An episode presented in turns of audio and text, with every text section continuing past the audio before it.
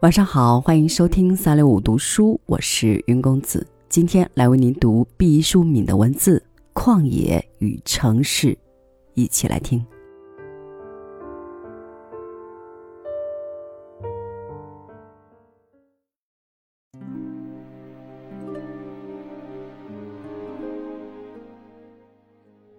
城市是一粒粒精致的银扣。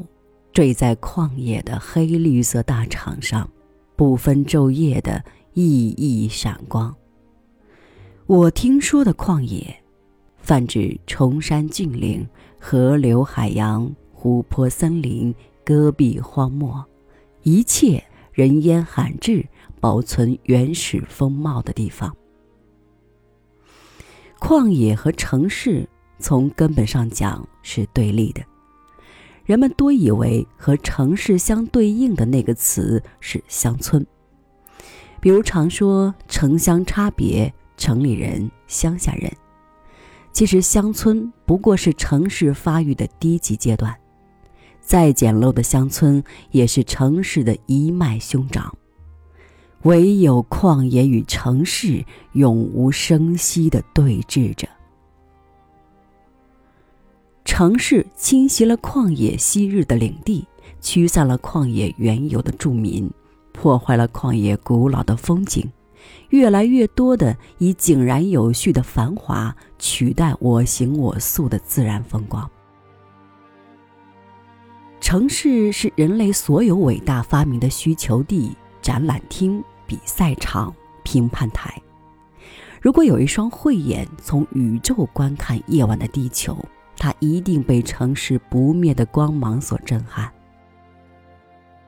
旷野是舒缓的，城市是激烈的；旷野是宁静的，城市喧嚣不已。旷野对万物具有强大的包容性，城市几乎是人的一统天下。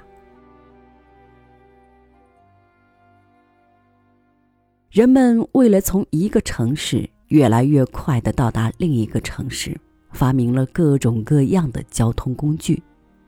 人们用最先进的通讯手段连接一座座城市，使整个地球成为无所不包的网络。可以说，人们离开广义上的城市已无法生存。我读过一则登山报道。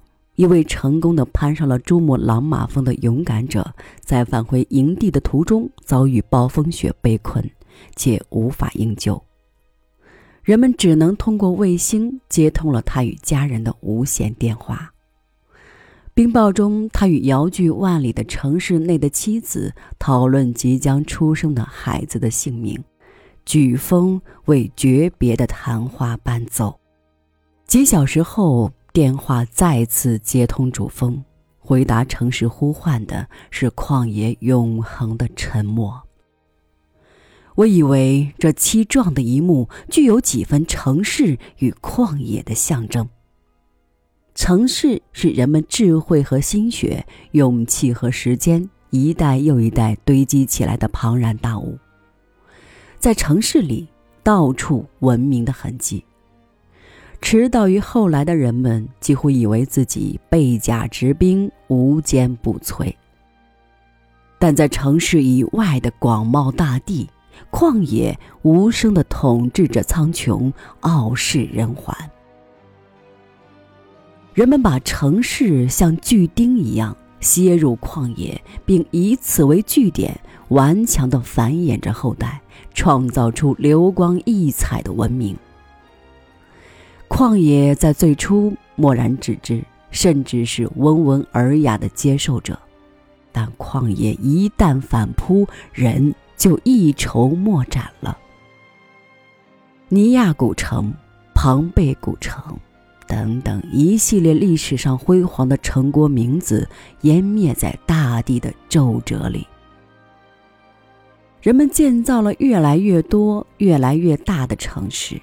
以满足种种需要，旷野日益退缩着。